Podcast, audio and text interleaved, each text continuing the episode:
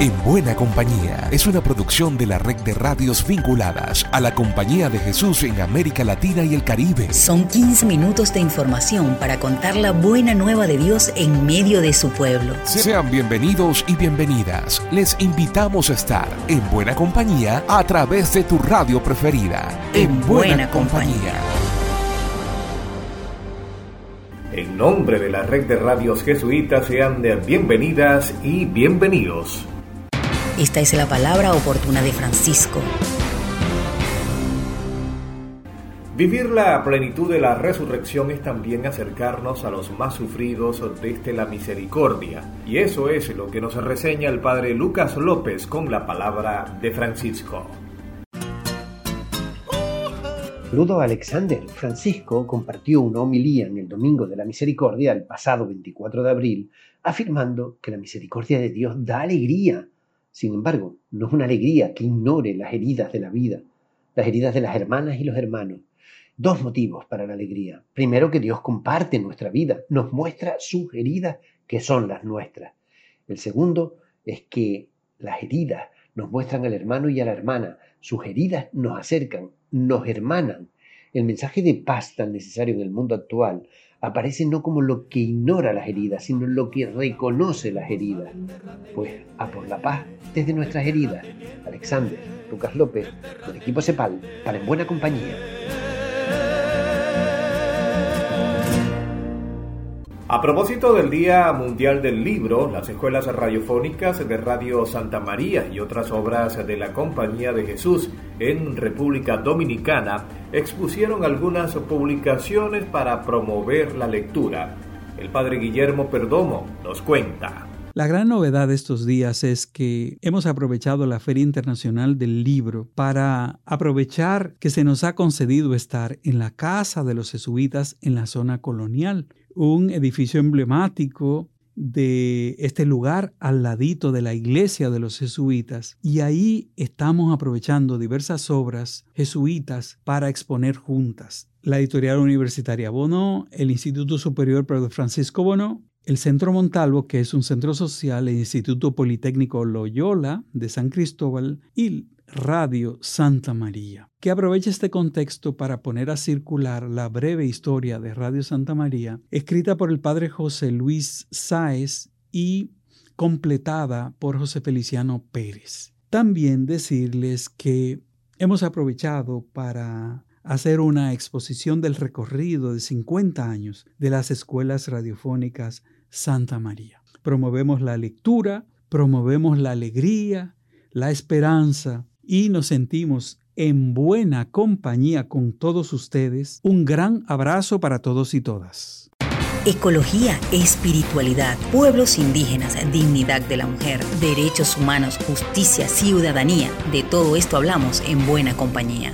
Desde Chile, nuestra compañera Ingrid Riederer nos comparte la buena nueva del Congreso de Espiritualidad Ignaciana que el Centro de Espiritualidad Ignaciana de Santiago de Chile y el Diplomado en Acompañamiento Psicoespiritual de la Universidad Alberto Hurtado, dentro del marco del año ignaciano, ha organizado el Congreso Internacional de Acompañamiento y Conversación Espiritual, instancia en que buscamos encontrarnos con acompañantes espirituales de todos los países de habla hispana. El Congreso se realizará los días martes 24, miércoles 25 y jueves 26 de mayo de 2022 desde las 11 de la mañana, horario de Chile. El objetivo de esta instancia es revitalizar y promover el servicio del acompañamiento espiritual en la Iglesia y así fortalecer las experiencias personales y comunitarias de la vivencia de la fe. Las temáticas que se trabajarán en el Congreso son Martes 24, un modo de acompañar, el ignaciano y otras espiritualidades inspiradoras. Miércoles 25, el aporte de la psicología al acompañamiento espiritual. Jueves 26, grandes desafíos para un acompañamiento espiritual postmoderno. Escuchamos a Celia Paludo, directora del Centro de Espiritualidad Ignaciana.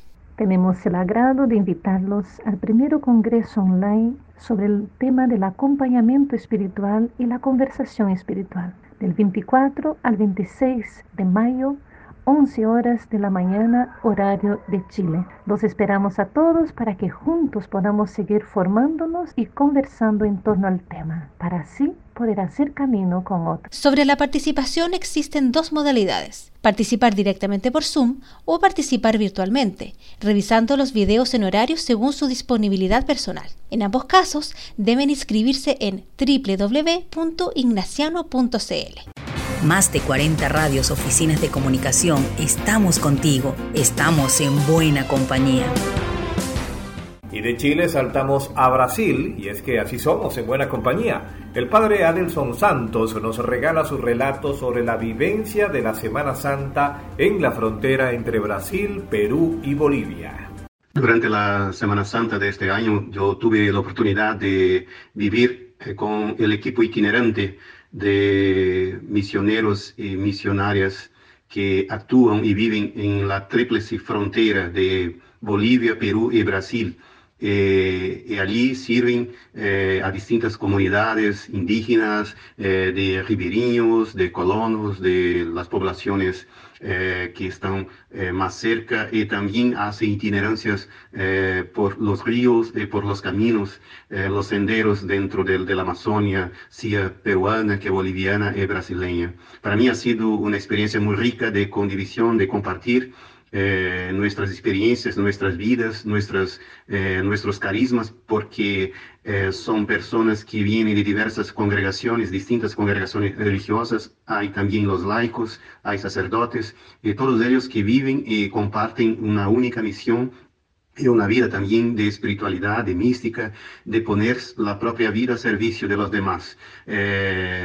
Creo que esta es una novedad eh, que toda la iglesia em, puede eh, aprender mucho cómo compartir, cómo trabajar juntos. En este momento en donde hablamos tanto de sinodalidad, que significa caminar juntos, eh, tenemos en estos equipos itinerantes que componen la red itinerante que viene también eh, sostenida por la CLAR, la Conferencia de los Religiosos de América Latina y Caribe, y también por la REPAN, la Red Eclesial Panamazónica, son para nosotros ejemplo de cómo caminar eh, juntos, cómo servir a los demás, uniendo nuestras espiritualidades, nuestros carismas y, nuestras eh, ganas de ponerse a servicio de Dios y de, los demás. Muchas gracias al Padre Santos desde Brasil, y ahora las noticias de la CEPAL nos las presenta Gracias Alexander. Las redes educativas de la CEPAL estuvieron muy activas esta semana, por un lado con la reunión de EduRed con los observatorios educativos de Aushal y por otro con su participación en la Semana de Acción Mundial por la Educación.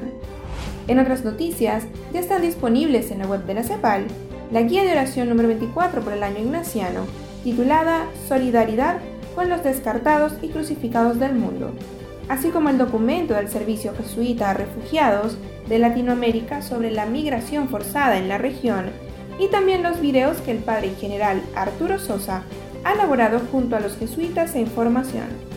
Todo esto y mucho más lo podrán encontrar en nuestra web y redes sociales Somos Jesuitas. Nos seguimos encontrando en América Latina y el Caribe y desde México Narce Santibáñez nos informa sobre el encuentro de ecología integral de la Compañía de Jesús.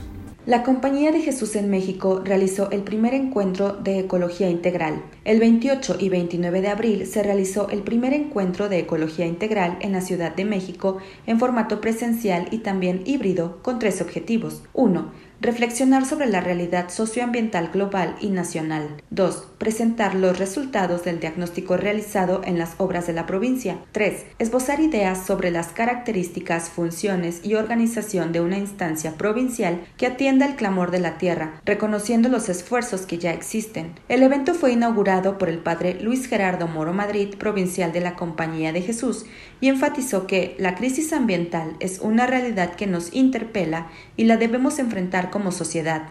También destacó que estamos en momentos de definición y construcción de una propuesta a nivel provincial sobre el cuidado de la casa común. Hizo un llamado a que la ecología integral no sea solo un tema coyuntural, sino que sea consistente para dar respuestas desde nuestra espiritualidad y al estilo de nuestras obras. Para las obras de la Compañía de Jesús, las señales de cómo la sobreexplotación de los recursos naturales y las personas ha llevado a nuestros ecosistemas al límite de su sostenibilidad.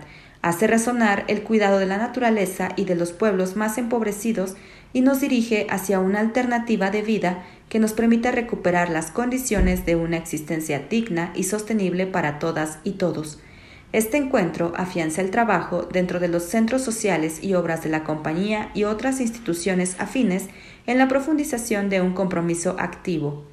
Una buena compañía es un siempre, una expresión de cercanía y solidaridad. Y así es como somos en la red de radios jesuitas. Con ustedes siempre estamos en buena compañía. En Honduras, han sido noticia los escándalos de corrupción sobre el uso de las vacunas contra la COVID-19 en el tiempo de la pandemia. Desde Radio Progreso nos reporta nuestra compañera Leslie Vanegas Afrasier. El 27 de octubre de 2021, mientras Juan Orlando Hernández, presidente de Honduras en esa fecha, y Daniel Ortega, presidente de Nicaragua, firmaban un acuerdo sobre una sentencia dictada en 1992 por la Corte Internacional de Justicia de La Haya, miles de nicaragüenses cruzaban la frontera para vacunarse contra la COVID-19. Honduras es uno de los países en la región centroamericana que estuvo marcado por la mala gestión y actos escandalosos de corrupción durante la pandemia. Según datos del Consejo Nacional Anticorrupción, CNA, el país ha perdido mil millones de lempiras en corrupción durante los dos años de la presencia del virus en Honduras. Radio Progreso entrevistó a las autoridades de salud en la frontera de Honduras con Nicaragua y comprobó que había presión para agotar las vacunas rápidamente, porque eran dosis de la vacuna moderna que venían de Haití y en dos meses se iban a vencer. En menos de una semana de aprobada la vacunación para los nicaragüenses, el expresidente de Honduras anunció que el gobierno de Daniel Ortega regresaba las 100.000 vacunas que le habían entregado en solicitud de préstamo. Quedan aún más interrogantes sobre los intereses y acuerdos que estaban detrás de la llamada solidaridad de Honduras al vacunar contra la COVID-19 a ciudadanos y ciudadanas de Nicaragua. Es difícil saberlo en un contexto de fronteras permeables entre regímenes autoritarios como el de Daniel Ortega y el entonces liderado por Juan Orlando Hernández, que ha dejado secuelas en la gestión de la administración pública después de sus dos mandatos en total impunidad. Y volvemos a México, esta vez para conocer un poco más sobre el programa de Derechos en Acción de Radio Ibero en León los derechos humanos están en constante evolución. Todos los días surgen nuevas situaciones que los afectan o decisiones que los amplían. Por ello, es necesario fomentar la reflexión en cuanto a su desarrollo. El programa tiene como fundamento la entrevista a personas relacionadas o con experiencia en la vivencia de los derechos humanos. Todo con el objeto de poner nuestros derechos en acción. En esta temporada Tuvimos realmente programas excelentes, con invitados de primer nivel. Nos acompañó Carolina Medina, quien es la directora de la Unidad de Seguimiento y Análisis de Impacto Legislativo del Congreso.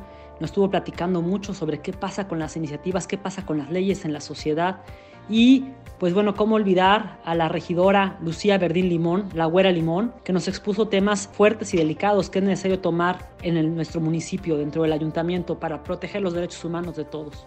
Estuvieron con nosotros, por ejemplo, Miguel Ángel Puertolas, quien es director editorial de Grupo Milenio, y nos habló de cómo se vive en estos días el periodismo. Estuvo también el doctor Soriano, exponiéndonos el tema de los derechos humanos en los pueblos originarios. Estuvo Lupita Flores, quien era presidenta de Alumni, la Asociación de Exalumnos de la Ibero, platicándonos cómo se vive ser un exalumno de la Universidad Iberoamericana. Y en esta entrega número 53, la palabra final le corresponde a Nelson Otaya, secretario ejecutivo de EduRed, el consorcio de las tres redes educativas de la CEPAL, sobre la Semana de Acción Mundial por la Educación. En la Semana de Acción Mundial por la Educación, la CEPAL, a través de las redes educativas, se suma para alzar su voz y colocarse en salida en favor del derecho universal a educación de calidad es un llamado para trabajar en red por la educación que nos invita a ser mucho más disruptivos en nuestras maneras de educar e incidir en los diversos contextos con educadores, estudiantes, familias y con el Estado. Es por eso que debemos trabajar urgentemente desde enfoques diversos que respondan a las grandes desigualdades educativas que están haciendo metástasis en nuestro planeta Este cáncer estructural está enquistado en la falta de recursos para financiar una educación pública, integral e integradora a lo largo de la vida. Con especial atención, debemos unirnos a los millones de niños y niñas que están siendo afectados por la falta de garantías para una educación digna, conectada, inclusiva, con su contexto como ciudadanos del mundo.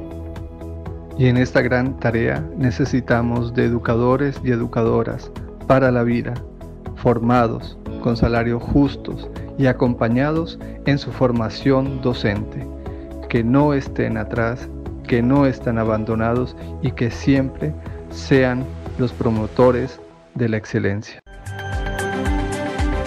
Por mi parte, será hasta la próxima. Y recuerden, siempre seguimos en buena compañía.